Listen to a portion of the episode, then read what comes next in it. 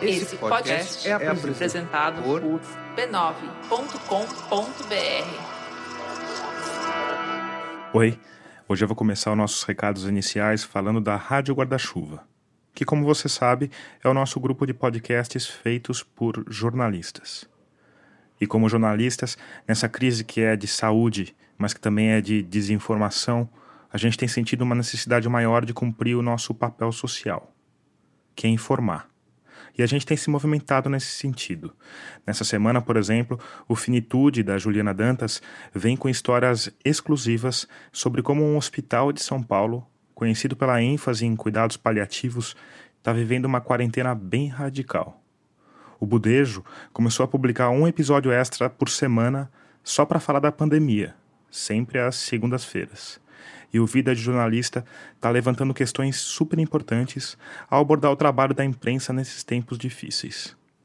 E quanto à Rádio Escafandro, bom, eu também vou mergulhar na crise trazida pelo novo coronavírus. Mas eu vou fazer isso respeitando a vocação do podcast, que é buscar novas abordagens e expandir o assunto para questões mais amplas, mais filosóficas, que muitas vezes nem têm resposta mas que podem ajudar a gente a pensar no nosso futuro como espécie humana. Por fim, eu preciso te lembrar que a Rádio Escafandro é um trabalho que exige dedicação integral e que é mantido exclusivamente por você que me escuta. Isso é feito por meio de uma campanha de financiamento coletivo. Se você quiser participar, é só ir lá em catarse.me escafandro e escolher o valor com o qual quer contribuir. Se você tiver qualquer dúvida, elogio, sugestão de pauta, se quiser bater um papo sobre o programa, me procura nas redes sociais. Eu estou em todo canto como arroba Rádio Escafandro ou arroba Tomás Chiaverini. Este podcast é uma produção da Rádio Guarda-Chuva. Jornalismo para quem gosta de ouvir.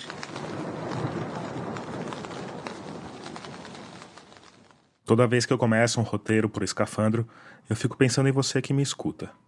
Porque um podcast é como uma mensagem numa garrafa lançada ao mar. Eu não faço a menor ideia de onde ela vai parar ou de como ela vai ser recebida. Eu não sei, por exemplo, se você me escuta em casa, lavando louças, ou no carro ou no ônibus indo para o trabalho. De qualquer forma, eu imagino que isso tenha mudado um pouco nas últimas semanas. A gente está todo mundo, na medida do possível, em isolamento. Então é bem provável que você esteja me escutando na sua casa. Que pode ser um apartamento de dois quartos, como o meu, pode ser uma mansão de oito, ou pode ser um barraco de um só, numa comunidade. Eu não tenho como saber isso. Também não tenho como saber se você mora sozinho ou com a sua família, se você se dá bem com essas pessoas ou se fica aterrorizado com a ideia de passar tanto tempo junto com elas. Eu não tenho como saber. A mensagem na garrafa raramente volta para mim em uma ou outra mensagem pelas redes sociais. Eu também não tenho como saber exatamente o que você tem feito da vida. Mas eu posso imaginar algumas coisas.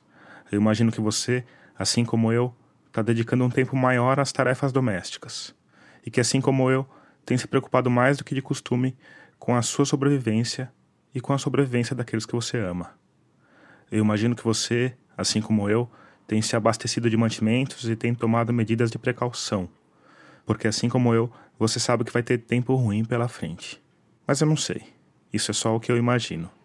Eu olho pela janela Vejo os outros apartamentos iluminados e penso em cada um deles como um barquinho suspenso nesse mar de concreto. Eu imagino que em cada um desses barquinhos existe uma tripulação ou um navegante solitário, tentando controlar o próprio medo diante da tempestade que se aproxima. Depois, eu imagino um segundo barco, muito maior, mas eu vou deixar para falar dele mais para frente. Agora, eu quero falar sobre barcos reais e sobre navegantes reais.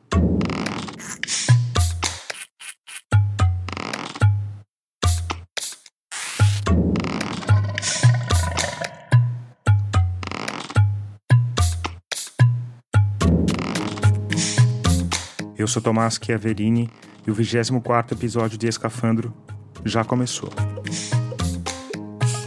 Nele, a gente vai falar sobre grandes travessias, sobre como enfrentar o mau tempo, sobre como sobreviver a períodos prolongados de isolamento. Para isso, eu fui falar com duas pessoas que transformaram esse isolamento em projeto de vida. Alô? Alô, é Amir? Alô? Alô, alô? Amir? Oi, é o Amir, tudo bem? Tudo bem? É o Tomás falando aqui. Você provavelmente já ouviu falar do Amir Klink. Em 1984, ele ficou mundialmente famoso por atravessar o Oceano Atlântico sozinho, no barquinho a remo. A história toda foi contada no best-seller 100 Dias Entre Céu e Mar. Foi o período que durou a viagem, durou 100 dias e 6 horas, e foi a primeira e ainda é a única travessia remo e solitária do Atlântico Sul. Já havia várias tentativas travessias a remo no Atlântico Norte, havia acho que duas no Pacífico, e muitas delas terminaram em desastre, porque os barcos eram muito pequenos, capotavam. E assim eu, eu acabei fazendo um barco numa técnica bastante tradicional, mas bastante é, sofisticada também. O IAT era feito de madeira laminada. Tinha 6 metros de comprimento, uma pequena cabine e um sistema de lastros que permitia que o barco capotasse, mas sempre voltasse a se estabilizar. O que, aliás, aconteceu três vezes já nos primeiros dias de viagem, ainda perto da costa da Namíbia. Hoje o barco está na, na, casa onde eu morei, lá em, em Paraty. Estive lá esses dias e olhei. É impressionante como ele é, é simples, é quase precário, mas pensado com muito carinho, assim, a bordazinha de, de madeira é bonita, madeira de canto arredondado, é, mas ela não está lá por enfeite. Ela era o coletor para que eu pudesse captar água de chuva se chovesse, não, não choveu. Os painéis solares carregavam as baterias e com isso eu podia falar duas vezes por semana num equipamento de rádio amador. Naquela época não tinha GPS, não tinha é, telefone por satélite, não tinha os monos reversa para dessalinizar a água do mar. Então foi engraçado porque as, as soluções eram, é, foram todas muito, muito simples, mas foram todas muito funcionais, tudo funcionou.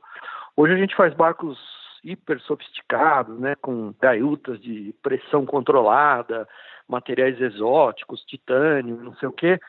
É, na época eu usei peças de esquadria vagabunda que você compra numa loja de material de construção, porque eram os recursos que eu tinha. Além disso, o barco também tinha de comportar todas as provisões para a viagem, o que é um desafio e tanto. Primeiro, porque não pode faltar nada. Não dá para descobrir no meio do Atlântico que o estoque de água não vai ser suficiente. Por outro lado, também não faz sentido levar mais do que o necessário, principalmente no barco a remo, em que o motor são os braços e as pernas. O Americlink costuma levar essa ideia de otimizar recursos bem a sério. No caso dessa primeira viagem, ele esperava terminar em 106 dias e levou provisões para 110. Quatro dias de margem de erro. Ele levou, por exemplo, 275 litros de água e chegou no Brasil com um litro e meio, o que para muita gente pareceu doideira, loucura pura. Imagina, por que, que não levou 100 litros de reserva? Mas o Amir tem uma visão diferente. Eu errei nas contas, né? eu remei um quilo e meio da África até aqui. Eu queria chegar com, com zero litros. Era difícil explicar que essa é uma, uma, uma experiência onde não tem espaço para redundância, para levar um pouquinho de cada coisa. Essa necessidade de precisão, de reduzir variáveis, de simplificar ao máximo, de resolver probleminhas técnicos, essa busca pela perfeição no planejamento parece ser um dos grandes prazeres do Americlink. Eu gosto muito desse tipo de navegação, não é pela experiência de ficar sozinho, é pelo desafio de fazer um, um barco multifuncional, onde você não resolve nada pela força, você tem muitas coisas para resolver, você não, não tem espaço para o desperdício, não tem espaço para cometer erros. É uma experiência de, de escassez de um lado e de grande prazer do outro, uma experiência sempre gratificante. E essa experiência só pode ser vivida de maneira solitária. Porque é uma experiência que vai depurando a gente, você vai descobrindo o prazer da, das coisas mais simples. É, e eu acho que a gente vive um momento muito interessante da, da história do, do ser humano, onde a gente tornou tudo muito complexo e a gente no fundo tem necessidades completamente sem pé nem cabeça, assim. Tenho vários amigos agora que estão em pânico por causa dessa situação, não sabem o que vai acontecer, mas eles estão percebendo que tudo podia ter sido tão mais simples, tão mais básico, tão mais autêntico. E nesse mundo onde você vive muito a experiência do outro, você dá opinião sobre um troço que você viu numa telinha de vidro. Você não viveu, você não foi lá.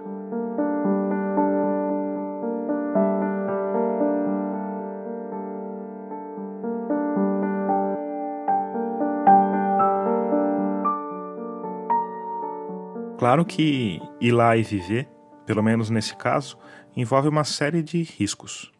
O Amir me contou, por exemplo, de um probleminha que ele teve com tubarões. Quando você está à deriva, assim, eles vêm se esfregar, eu já sabia disso. Sabia que eles não atacam, tubarão não ataca barco. Mas no meio da viagem, eles pararam de se esfregar e começaram a bater no barco. E aí eu fui descobrir que. Eles tinham se esfregado tanto no barco que acabaram descascando a tinta venenosa que recobriu o casco. Essa tinta serve para impedir que cracas se fixem no barco, o que gera atrito com a água e prejudica o desempenho. E foi exatamente isso que aconteceu. Onde essa tinta saiu, começou a crescer um molusco chamado lepas, que começou a frear o barco. E aí eu descobri que eles gostavam de bater nos tufos de, de lepas para atrair os dourados que me acompanhavam, porque os dourados gostam de comer esse, esse molusco, mas não conseguem arrancar. Então os tubarões arrancavam, os dourados corriam atrás do molusco e os tubarões atacavam os dourados. Então, assim, eu fui aprendendo que eu era parte de um ecossistema mais ou menos complexo, engraçado, meio assustador também. Na época eu era ignorante pra caramba das coisas do mar, mas foi uma, uma, uma experiência de aprendizado muito intensa, é, muito mau tempo. Eu peguei no primeiro, na primeira metade da viagem, mas depois, quando você entra no regime dos ventos alísios, né, que foram os ventos que os portugueses descobriram primeiro e usaram isso para fazer um empreendimento global sem precedentes na história. Aí as coisas melhoraram e o ritmo foi melhorando na segunda metade da, da viagem. Amir, me fala um pouco desse começo de ficar sozinho e como é que isso vai evoluindo ao longo do tempo? Porque eu imagino que é um estado de espírito que deve mudar e que você se acostuma com ele, por outro lado a saudade aumenta, assim. Como é que é estar tá num, num barco tinha o quê? Seis metros, né? Uma coisa assim? Você fala que o mar era o seu quintal, né? Como é que é a solidão nesse lugar, assim? Fala um pouquinho sobre isso, por favor. É, o barco a remo era um barco de 5 metros e 90.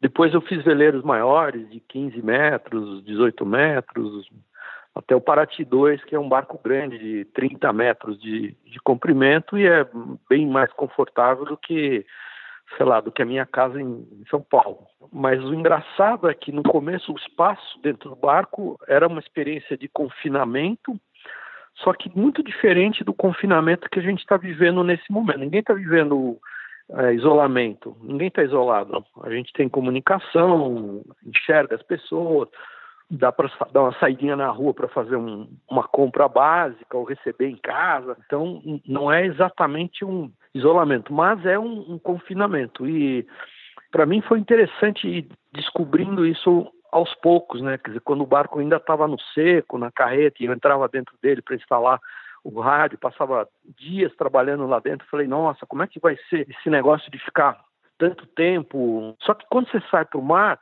é um confinamento hiperdinâmico, porque o primeiro que o bicho pula para caramba. Se tivesse mais espaço, você se machucaria lá de voar de um lado para o outro.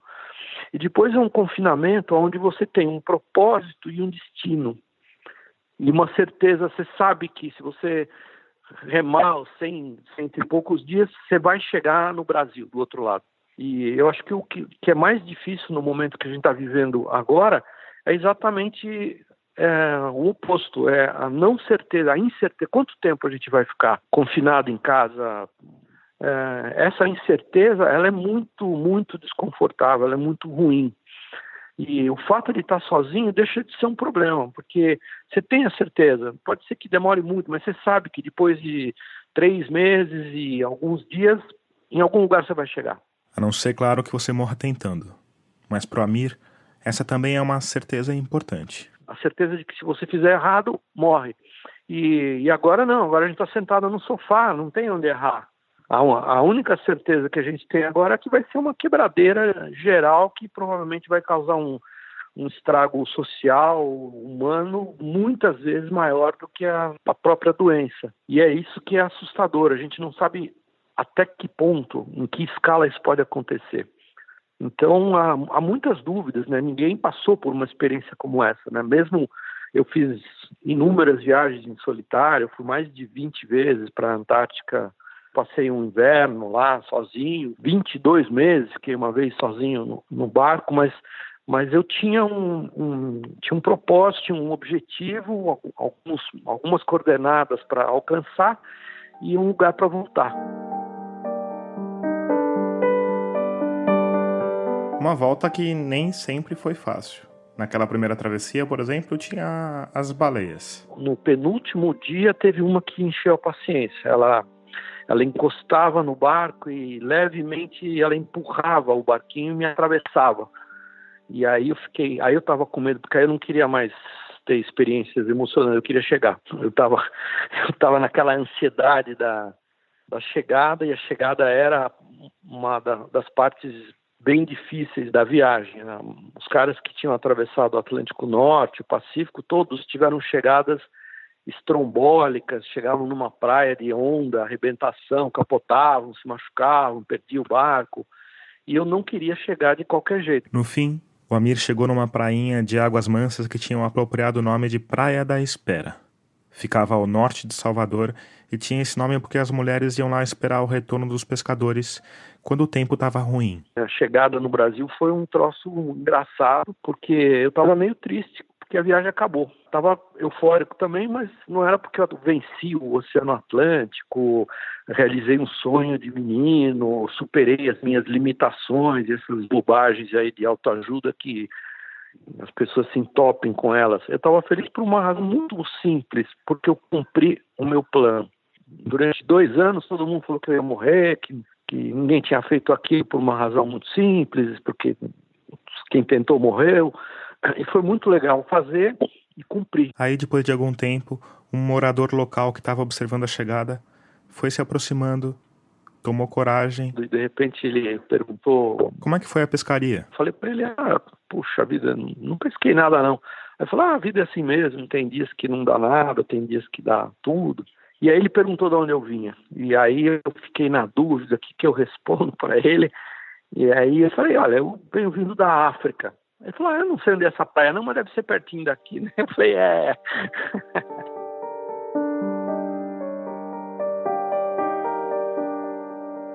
Depois dessa primeira, o Amir Klink fez várias outras viagens em solitário, e eu vou falar mais delas daqui a pouco. Mas antes, eu quero te apresentar a segunda personagem do episódio de hoje. Meu nome é Luísa Sherman. Eu sou daquela família de velejadores que anda aí navegando pelo mundo há 36 anos. Coincidentemente, a família Sherman e o Amir Klink partiram para a primeira grande aventura no mesmo ano, 1984. Mas enquanto a preparação do Amir foi mais focada em projetar o barco ideal e elaborar os cálculos perfeitos para um feito inédito, a dos Sherman foi mais voltada para a criação de um novo modo de vida que fosse sustentável para uma família. Foi um plano longo, de uma década, que começou numa data bem apropriada: um Natal em família. Em 1974, nós tiramos umas férias e fomos passar o Natal com a minha mãe. Nós tínhamos 25 anos, nós morávamos em Florianópolis e ela deu de presente para gente uma semana de férias no Caribe. Com todas as despesas pagas. Ela disse: Eu fico com as crianças. Pierre, com seis anos, e David, que não tinha completado um ano. Vocês vão passear, distrair um pouquinho. Olha que maravilha. Eles foram, fizeram aquelas coisas todas que os turistas fazem no Caribe, até que um dia viram passar diante deles um barco à vela. Eu olhei para o Wilfredo e falei: Olha que coisa mais linda. E ele virou e disse: Vamos dar uma volta de barco? Claro, por que não? Fomos os primeiros a entrar no barco. Nós nunca tínhamos navegado, nunca tínhamos andado de barco. E aí, quando entramos, e que o barco levantou as velas.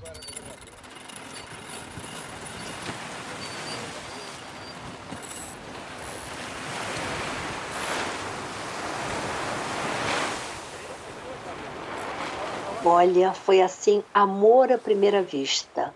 Eu olhei nos olhos dele, ele nos meus, e disse: Nossa, que sonho. E no último dia das nossas férias, ele virou para mim e falou: Bom dia, nós vamos voltar aqui com o nosso próprio barco. E aí começou todo o nosso sonho de um dia a gente sair navegando pelo mundo. Na época eles tinham uma escola de inglês onde a Heloísa era professora e o Wilfredo trabalhava como economista. A gente sentou, pegou um caderno e começamos a planejar a parte financeira, como é que nós vamos viver, de que que nós vamos viver, como é que nós vamos educar essas crianças. Além disso, bom, Eles compraram um barco para aprender a velejar. Não era um barquinho de 8 metros, não tinha cabine, não tinha motor, era vela mesmo. E aí começamos então a ter aulas de velas, corremos regatas, tudo para aprender. Férias, é, qualquer feriado, fim de semana, nós sempre passávamos no barco. Nós levávamos uma barraca dentro do barco, um fogãozinho, é, um fogãozinho de uma boca, água e um rádio, e saímos ali. Florianópolis é uma delícia por causa disso. E aí fomos aprendendo, e as crianças já foram desenvolvendo esse espírito de aventura, aprendendo que velejar é uma coisa gostosa, e crescemos assim, uma família diretamente voltada para o mar aprender a velejar é só uma parte do trabalho, porque planejar uma viagem transoceânica é um treco bem complicado.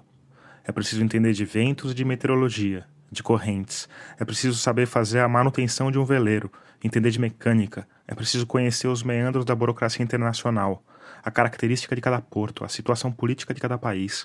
É preciso saber dos locais a se evitar, das rotas preferidas dos piratas. Isso sem falar em todo o trabalho de desmontar a vida em terra firme.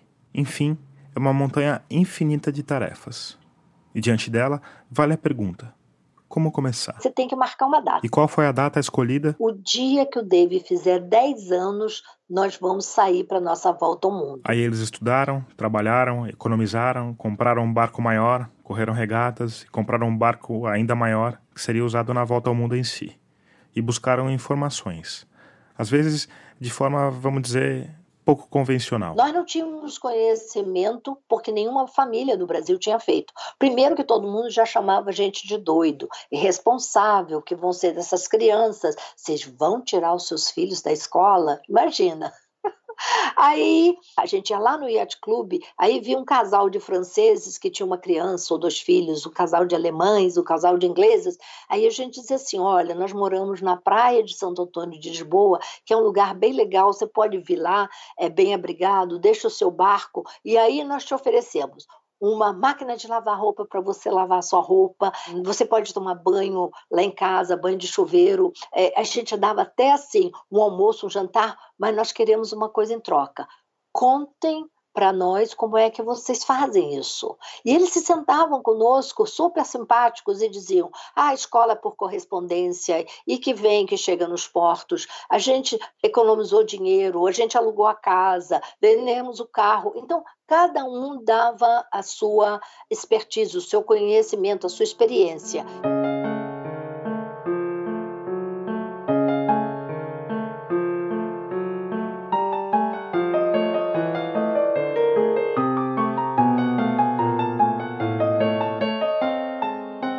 Aí finalmente chegou o dia do aniversário do David, exatamente 36 anos antes da publicação desse episódio. Dia 1 de abril de 1984. 1 de abril parecia piada, mudamos para o barco. Nossa, sair de uma casa, mudar para o barco, ficar nesse espaço pequenininho, era bom assim, fim de semana e férias, porque depois a gente voltava e vivia de novo numa casa. Mas dessa vez não. Então, até a gente se ajeitar, como é que a gente ia guardar as coisas todas direitinho, é, tinha uma enciclopédia inteira debaixo da minha cama. Tinha, oh, como é que eu vou dar aula para as crianças? Por causa de tudo isso, eles resolveram passar um primeiro ano navegando só na costa brasileira. Você já imaginou? A gente chega depois de um ano e já está lá no Caribe e não dá certo. Então nós fomos pela costa do Brasil até Fortaleza. E aí a adaptação no espaço pequeno, é, o relacionamento Imagina, Wilfredo e eu acostumados a, a sair todo dia, trabalhar e ter que ficar naquele espaço pequeno, não foi fácil. Mas com o tempo. A gente foi aprendendo. E aí o que também a gente aprendeu já desde o início é que assim, todo mundo é marinheiro. Então, meus filhos desde pequenos aprenderam a ajudar na manutenção, a fazer comida, a limpar, cada um cuidava do seu quarto, seus brinquedos. Aí, depois de um ano pela costa, em Fortaleza, Reunião de família. Vamos mesmo sair do Brasil? Alguém não quer continuar a bordo? Imagina, qual a criança ou jovem que não quer uma, viver uma vida de aventura? Eles tinham que idade quando vocês levantaram âncora para a viagem propriamente dita? O menor, o Wilhelm, tinha 7 anos, o David tinha 10 anos e o Pierre 15 anos. No início foi bem difícil porque, por exemplo, o Pierre tinha uma namoradinha, ele tinha saudade, os meninos tinham seus amiguinhos na escola, mas à medida que a gente foi velejando, eles também faziam o que eu dizia assim, amigos instantâneos. Chegavam em qualquer lugar, numa praia, com pescadores. É, nós tínhamos uma coisa muito engraçada que eu dizia para ele, uma linguagem universal, que era a bola desceu na praia com a bola, num instantinho tinha uma galera que já vinha jogar bola com eles. Aí, de Fortaleza, eles subiram para o Caribe. Fomos aos Estados Unidos, passamos o canal do Panamá, fizemos todo o Pacífico, fomos à Nova Zelândia, subimos por cima da Austrália, fomos até Madagascar, atravessando o Oceano Índico, passamos pelo sul da África do Sul e voltamos para Florianópolis. Isso levou 10 anos, sendo que cruzamos os três oceanos e com assim, uma convivência muito legal. À medida que os meninos iam crescendo, eles iam descobrindo novas habilidades que eles podiam fazer.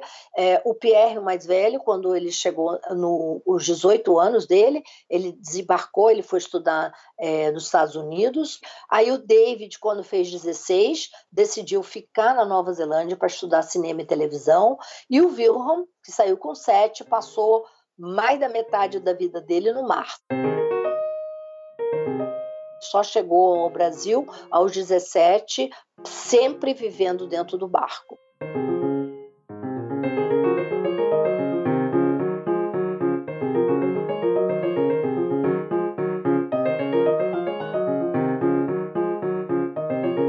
Conforme viajavam, os Sherman encontraram formas de transformar a experiência deles em fonte de renda.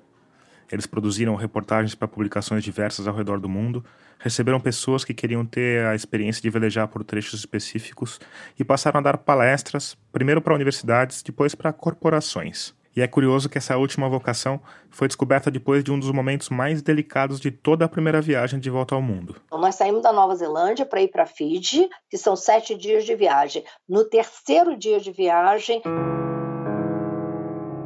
entrou essa tempestade inesperada.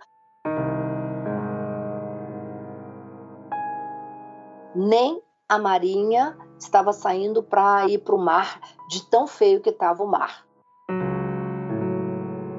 A tempestade atingiu o veleiro dos Sherman em cheio e causou um dos piores danos que um barco à vela pode sofrer: a quebra não de um, mas dos dois mastros. Os dois mastros quebraram, caíram. Para impedir o um naufrágio, eles foram obrigados a cortar os mastros e jogar no mar. Nos dias seguintes, enquanto tentavam vencer a maré e os ventos contrários, usando o motor, mas economizando combustível ao máximo, o tempo não melhorou. Vieram três tempestades assim que nos levavam, às vezes, bem fora da rota. Então a gente teve que é, manobrar, ver qual o caminho que a gente devia fazer para a gente voltar são e salvo. Eles levaram 11 longos dias até finalmente chegarem à Nova Zelândia. E aí, de repente, se viram estampados em capa de jornal, de revista, entrevistados pela televisão, pela, sabe, marinharia que foi feito com uma família, né?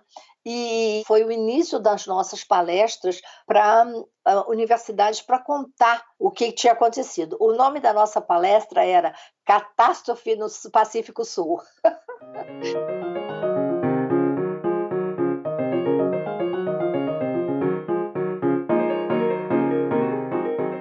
Depois dessa primeira volta ao mundo que durou 10 anos, vieram outras duas.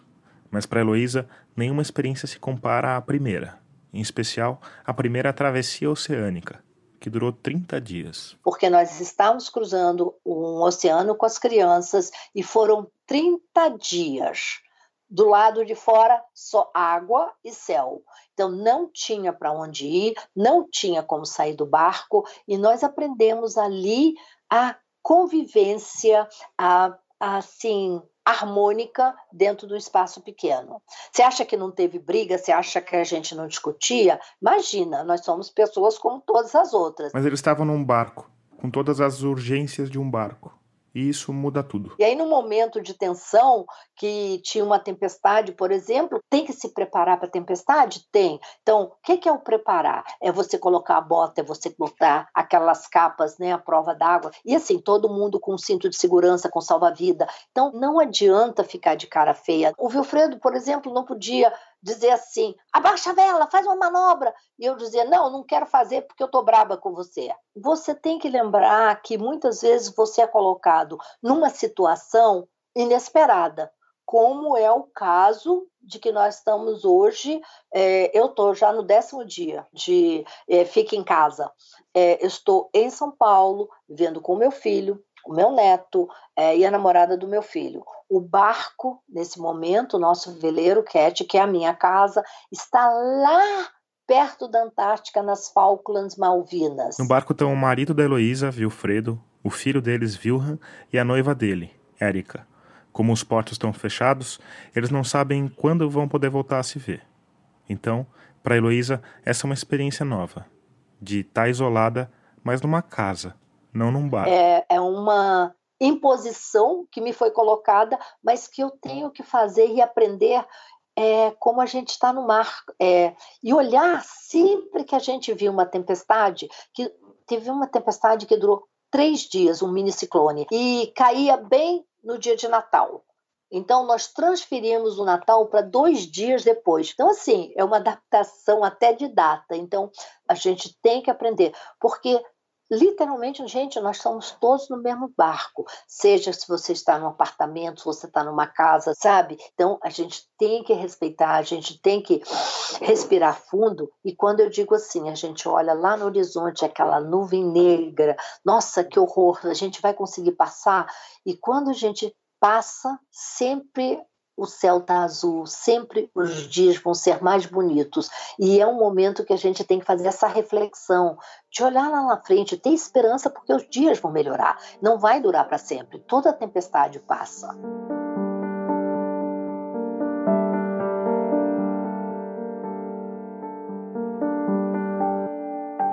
A exemplo do Sherman, o Amir Klink também continuou a viajar depois da primeira grande aventura mas para mim, os estilos da família Sherman e do Amir Klink são radicalmente diferentes. Eu te dou um exemplo. Um pouco por curiosidade, um pouco por causa do nosso momento atual de incerteza, eu pedi para Heloísa me contar de como ela faz para abastecer o barco antes de uma travessia. É, a gente tem que comprar como se o mundo fosse acabar.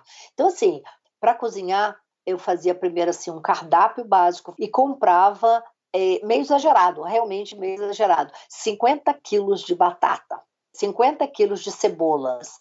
Esses vegetais que duram mais, cachos de banana verde, maçãs que duram bastante também, bastante espaguete, bastante arroz, feijão. E aí aquela lista enorme que depois a gente chegava no país depois de é, 26, 30 dias e durava ainda mais um mês se a gente precisar fazer compra. Como diz a minha irmã, toda vez que você vai no supermercado, você pensa que você vai, você vai usar o oceano, porque você compra demais. Quanta diferença para o Americlink, reclamando de ter voltado com um litro e meio de água sobrando, né? Claro que são situações muito diferentes, principalmente porque em suas respectivas primeiras grandes travessias, o Amir estava sozinho num barco a remo e a Heloísa estava num veleiro oceânico e zelando pela segurança da família. Mas não é só isso, porque o Amir Klink sempre buscou um espaço bem específico nesse mundo das navegações. Um espaço que no passado pertenceu a nomes como James Cook, o primeiro navegador europeu a chegar na costa leste da Austrália, ou Roald Amundsen, que chegou pela primeira vez no Polo Sul em 1911. O problema para o Amir é que no final do século XX tudo já parecia ter sido feito pela primeira vez. Ou quase tudo. Eu tinha muita vontade de conhecer a Antártica. Mas sempre que tocava na ideia de ir para a Antártica, alguém falava: Nossa, mas já pensou se você ficar preso no gelo? Isso se devia principalmente à malfadada expedição de um explorador britânico chamado Ernest Shackleton, em 1914 é uma das histórias de sobrevivência mais fantásticas da humanidade. O Shackleton tinha aportado na Antártica com uma tripulação de 27 homens, e a ideia era atravessar o continente a pé e com a ajuda de trenós puxados por cachorros. Mas antes de começar essa travessia, eles foram surpreendidos por uma frente fria que congelou o mar e prendeu o navio. Eles foram obrigados a passar o inverno confinados no barco. Mas essa foi a parte boa. Porque quando o degelo começou, a pressão esmagou o navio que teve de ser abandonado imediatamente.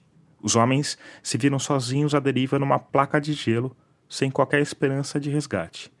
Mesmo porque eles não tinham nem como pedir socorro para alguém. A primeira solução foi tentar avançar a pé sobre o gelo, que por sua vez estava sobre o mar. Então tinha sempre a ideia de que a qualquer momento ele podia partir e engolir todo mundo.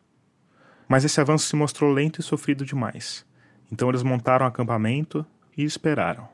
Cinco meses, vivendo dos mantimentos, de carne de focas e até dos próprios cachorros, numa das cenas mais dramáticas de toda a história. Mas aí o bloco de gelo começou a se partir. O que eles fizeram? Resolveram usar os três botes salva-vidas para chegar até as ilhas Elefante, que ficavam a centenas de quilômetros dali. Eles conseguiram, montaram o acampamento de novo e aproveitaram a terra firme para reformar um desses botes.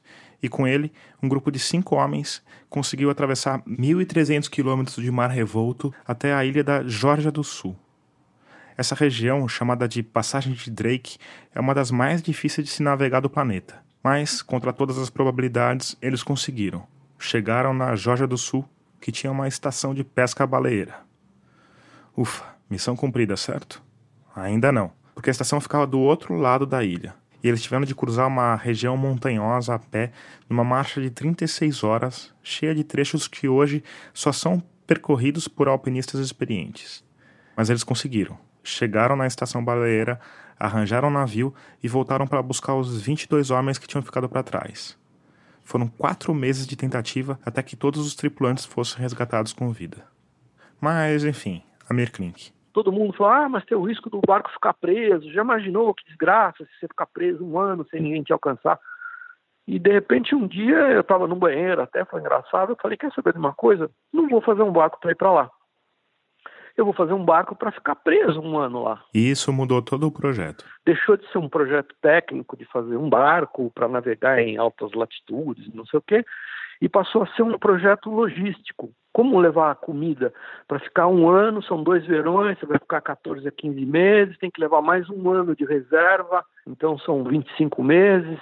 Como ter energia, como fazer água, peças de reposição, vestuário, alimentação, como fazer com os frescos, dá para plantar no barco, germoar, não dá, e assim virou um, um problema é, muito maior, mas muito mais interessante.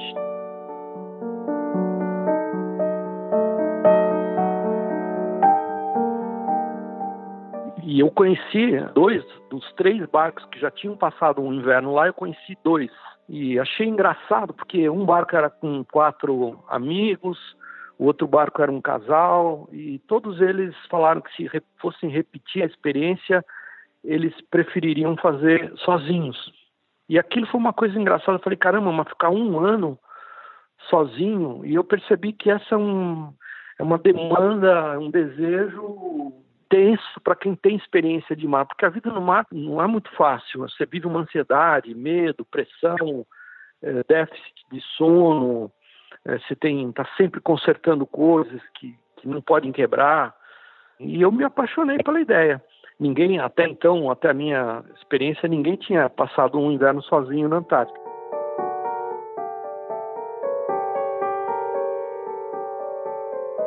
Eu tinha um vizinho engraçado lá em Paraty, um argentino, e ficava, uh, a mí la solitura en la Antártica, el oscuro, la depressão e o alcoolismo te vão agarrar, e não sei o quê. Ele fazia previsões assim completamente mórbidas já tinha ido para a Antártica, os argentinos tinham uma base onde houve eventos é, ruins de, de militares que passaram o inverno juntos, confinados, e entraram em depressão, teve, teve briga, tinha um, tinha um histórico muito grande de, de experiências ruins no aspecto de solidão. E para mim era uma experiência completamente nova eu tinha experiência de 100 dias no mar. 100 dias é três meses e pouquinho. Mas ficar mais de um ano era uma, uma novidade. Só tinha um jeito de descobrir que era, que era experimentando. No último dia do ano de 1989, o Amerklink partiu para aquela que seria a mais longa de todas as suas viagens. Dessa vez, o barco era outro, o Paraty, um veleiro construído especialmente para aguentar a pressão do gelo e minuciosamente projetado para facilitar a navegação solitária. A viagem foi outro sucesso. Ele passou 13 meses na Antártica, sete deles preso no gelo na Baía Dorian. Quando chegou o verão, em 2 de fevereiro de 91, o Amir achou que era cedo demais para voltar para casa e resolveu dar um pulinho no Polo Norte. Foi até onde conseguiu de veleiro, depois ainda avançou um pouco mais de bote, chegou até a latitude 80 graus norte Aí subiu de novo a bordo do veleiro e voltou para casa em Paraty, onde chegou depois de 643 dias e 40 mil quilômetros percorridos. Eu pedi que ele me contasse um pouco sobre essa experiência, mas em especial sobre o confinamento na Antártica em pleno inverno. E é curioso que eu fui procurar o Amir com aquela ideia de que a minha casa tinha virado um barco numa tempestade. E ele, na Antártica, teve a sensação oposta que o barco dele tinha virado uma casa. Que aí eu fiquei como a gente está aqui agora, trancado numa célula habitável, que é, no caso agora a gente está na, na nossa casa aqui, mas a gente está preso fisicamente num, num, lugar. E há lugares e lugares para se ficar preso. O ambiente é, impressiona porque não tem sol. Durante o inverno na Antártica, o sol nunca chega a nascer completamente. Mas você tem muita luz, que é a luz da, da lua e das estrelas refletida no mar coberto de neve branca, né? O branco é uma cor refletora. Noites estreladas eram cinematográficas. Então eu tive uma experiência muito bacana, adorei. Aí, quando a gente pensa numa hibernagem na Antártica, imagina um cenário de privação. E às vezes é assim mesmo. O Amir me contou de um francês que fez a mesma viagem que ele algum tempo depois e que quase ficou maluco porque resolveu levar um único alimento mágico. O cara levou 500 quilos de granola. Deus me livre, eu tenho nojo de granola, né? Nojo. Pô, eu tinha uma dieta maravilhosa, fazia massas incríveis de grano duro, fazia pizza toda semana, queijos especiais. Durante o inverno o barco não balança, aí você consegue é, coalhar o leite. Então, assim, foi uma, uma experiência que tinha muita dificuldade, mas no final, é, para mim, foi uma, uma experiência muito bacana. Eu, eu, me diverti pra caramba, tinha muito conforto no, no barco, tinha uma parte do barco que era a parte habitável, onde eu fisicamente estava confinado a maior parte do tempo, que era, era aquecida, então eu andava de havaianas, é, em pleno inverno antártico. Esse conforto, que parece surpreendente para a gente, tinha a ver com um planejamento minucioso que o Amir tanto ama e também com uma batalha diária para manter as coisas funcionando. Você se descobre o seu próprio provedor. E nesse instante você começa a enxergar quantas pessoas fazem parte da nossa malha social. Eu, lá eu tinha que fazer calor, tinha que fazer água, água para cozinhar, para tomar banho, para umedecer o ambiente. E de repente eu lembrei, caramba, em Paraty eu mor... achei que morava sozinho, mas não morava sozinho tinha alguém que estava providenciando a água, tinha alguém que providenciava o combustível que eu usava, tinha alguém que lavava minha roupa em casa, tinha alguém que fornece energia elétrica. E assim você descobre que ao mesmo tempo você também é provedor de um sem número de pessoas invisíveis. E isso te dá uma percepção muito interessante assim do, do contexto, que eu acho que é o que vai acontecer agora para gente. Eu acho que vai ser uma experiência doída para muita gente, mas eu acho que vai ser a primeira vez que a gente faz um exercício coletivo de enxergar o todo, o, o grupo, o conjunto. E para um país como o Brasil, no Japão existe essa visão, na Suécia existe essa visão. O brasileiro só pensa no umbigo, no maldito umbigo dele. Ele não consegue pensar no, no conjunto, principalmente os de, de, renda mais alta. Na rodoviária você quase não vê isso. No aeroporto você vê isso. O cara senta numa sala cheia de gente e coloca a maldita mala em cima do banco.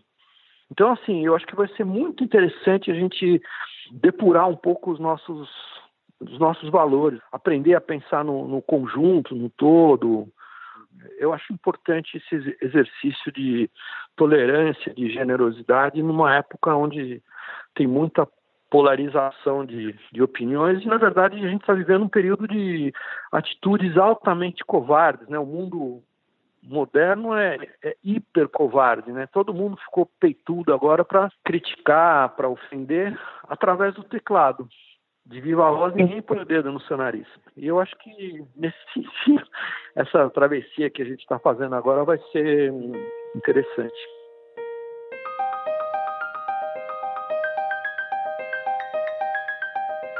Então, esse confinamento é uma abordagem totalmente nova na minha cabeça. Heloísa Schirman de volta. Nós temos que nos conscientizar que é para o bem de todo mundo. Não estou pensando só em mim, mas eu estou pensando do que a minha ação que eu estou aqui, né, em casa, é porque eu estou pensando no amor que eu tenho pelas outras pessoas também.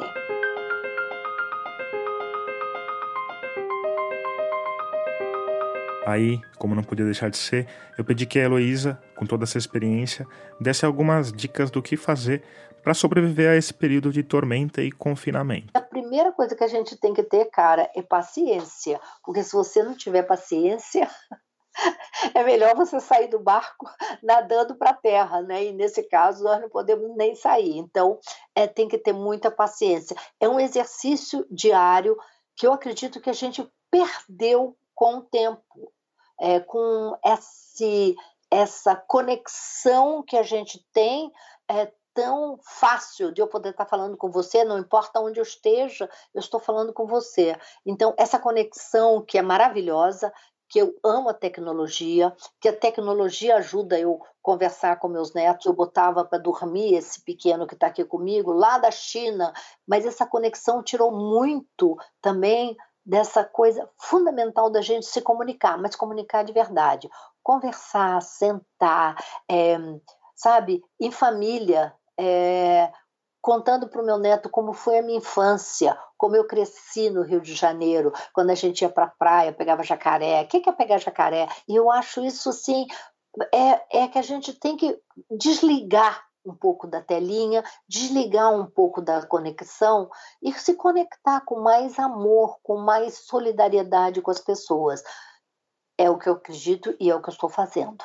A exemplo do Amir Klink, a Heloísa Schirman também vê uma oportunidade para que a gente finalmente enxergue aquele segundo barco, o barco maior, no qual a gente está todo mundo junto de fato. Nós somos uma raça humana inteira que está viajando nesse veleirão que é a terra, e que está tentando sobreviver, está tentando encontrar um porto, está tentando encontrar uma maneira da gente enxergar lá no horizonte a luz do sol, mas precisa da colaboração de todo mundo. Eu acho assim, é, uma dica que eu posso dizer para as pessoas também é mais amor, gente. A gente, sabe, ser menos egoístas. Vamos ficar em casa pelo amor ao próximo. E também sendo menos egoísta, eu vou te falar, é, usando a nossa tecnologia e perguntar para as pessoas que estão sozinhas, conversar. É, tenho visto isso uma coisa incrível de solidariedade de grupos de pessoas que estão fazendo uma ação solidária, de ligar para aquela vizinha, de ligar para aquela senhora que está sozinha, né? Então eu acho que é fundamental de repente essa parada do mundo para pensar o que que a gente está vivendo, por que que a gente está passando por isso.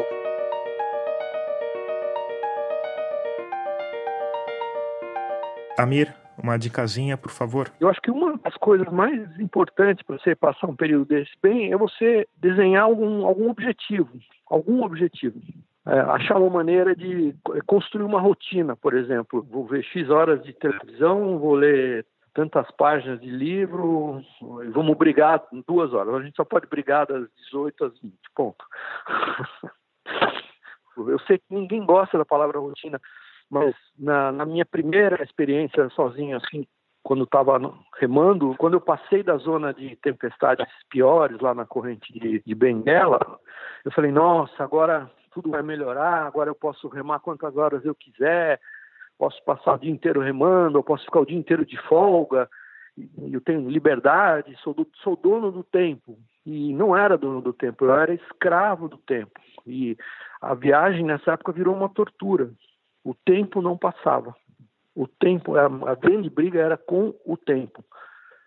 E aí, um dia de brincadeira, eu proclamei uma república flutuante no Atlântico Sul e instituiu uma legislação trabalhista com um monte de horários engraçados. Quando o Amir fala em horários engraçados, não é modo de dizer. Por razões de rádio e de navegação, a gente trabalha com hora média de Greenwich, Greenwich Mean Time. É uma hora padrão mundial. Na prática, seria como se todo mundo ajustasse os relógios no horário de Greenwich, que fica na região de Londres. Eu resolvi continuar com os horários na hora de Greenwich. E no começo eu escolhia o meio-dia verdadeiro, meio-dia, meio-dia do relógio para almoçar. Só que à medida em que eu fui avançando para oeste, é, contra a rotação da Terra, naquela época a Terra era redonda ainda, né? Tudo ia ficando mais cedo no barco. E no final eu estava com um horário completamente maluco, porque eu tomava café à meia-noite, almoçava às 5, 6 da manhã e jantava às 11 e meia. E no final fui me acostumando, você vai se acostumando. E por que fazer assim em vez de se adaptar ao horário local? Biologicamente mais agradável? Por, por, ingenuidade. Hoje a gente, quando faz viagens longas, assim, a gente vai corrigindo, vai adotando uma hora local do, do barco, né? Mas ainda assim, a rotina ajudou. O fato é que quando você tem uma atividade com um propósito, um destino para chegar, essa experiência do, do tempo, de, assim, da ansiedade, ela, ela diminui muito.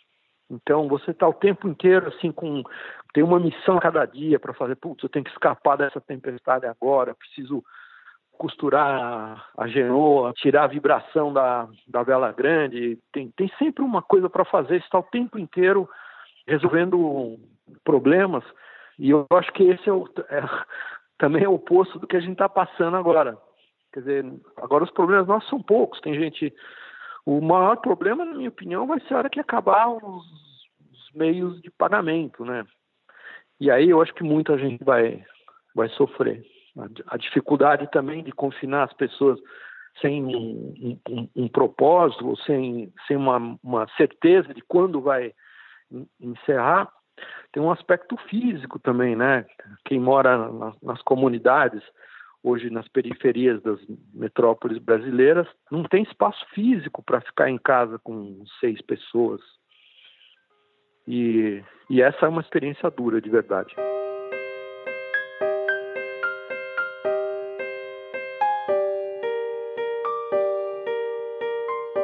É um desafio complicado, assim, porque é um, é um esforço numa escala sem precedentes na história, né? Nunca houve na história da humanidade um, um precedente onde o mundo, de repente, para. Mas a gente não sabe onde, onde vai parar, a gente não sabe o que vai acontecer.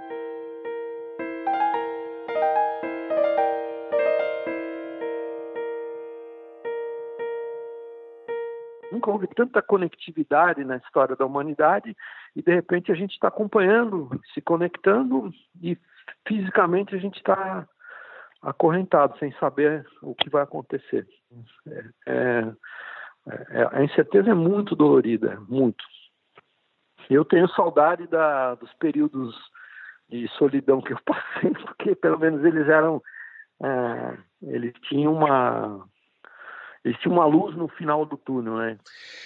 Eu queria te pedir para fazer um pequeno exercício, para você me falar de todos os momentos que você passou navegando sozinho ou parado sozinho na, na Antártica.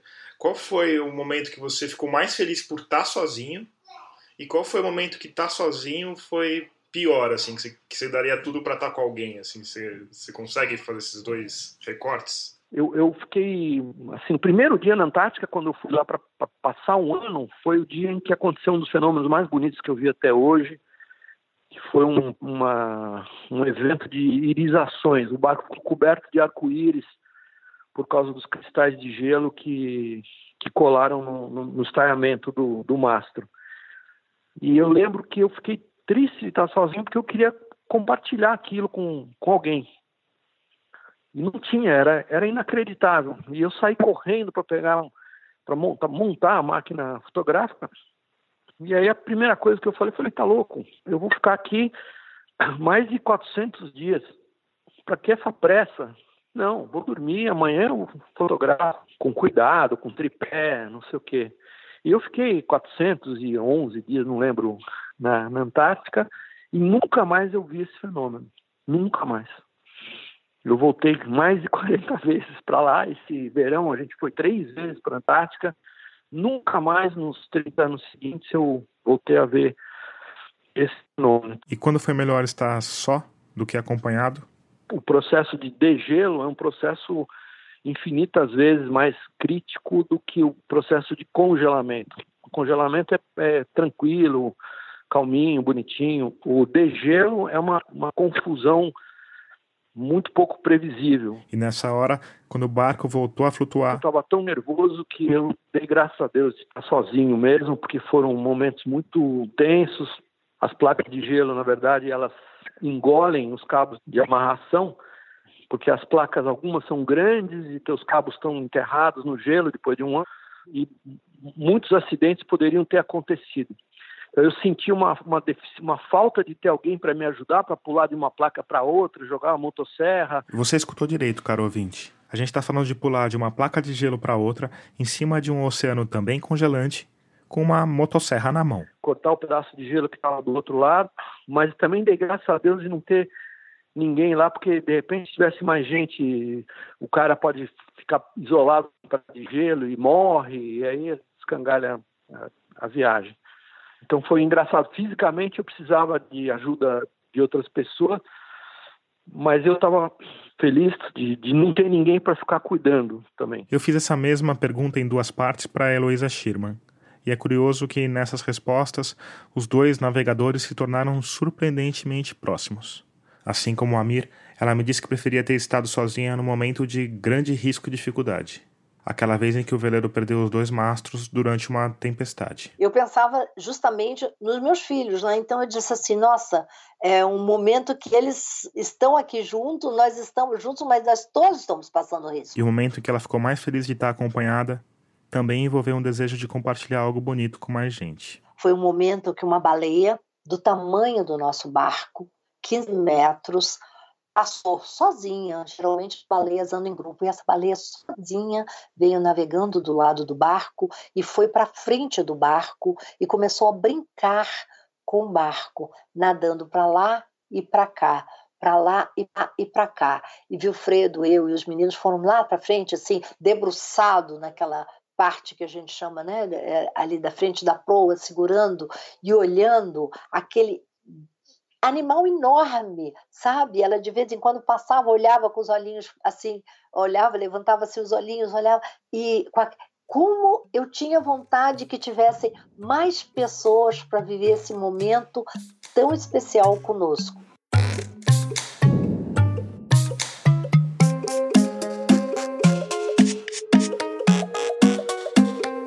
Termina aqui o 24 episódio de Escafandro. Eu sou Tomás Chiaverini e concebi, produzi e editei esse podcast. A trilha sonora desse episódio é do Paulo Gama. A mixagem de som do Vitor Coroa. Obrigado por escutar e até o próximo mergulho daqui a 15 dias.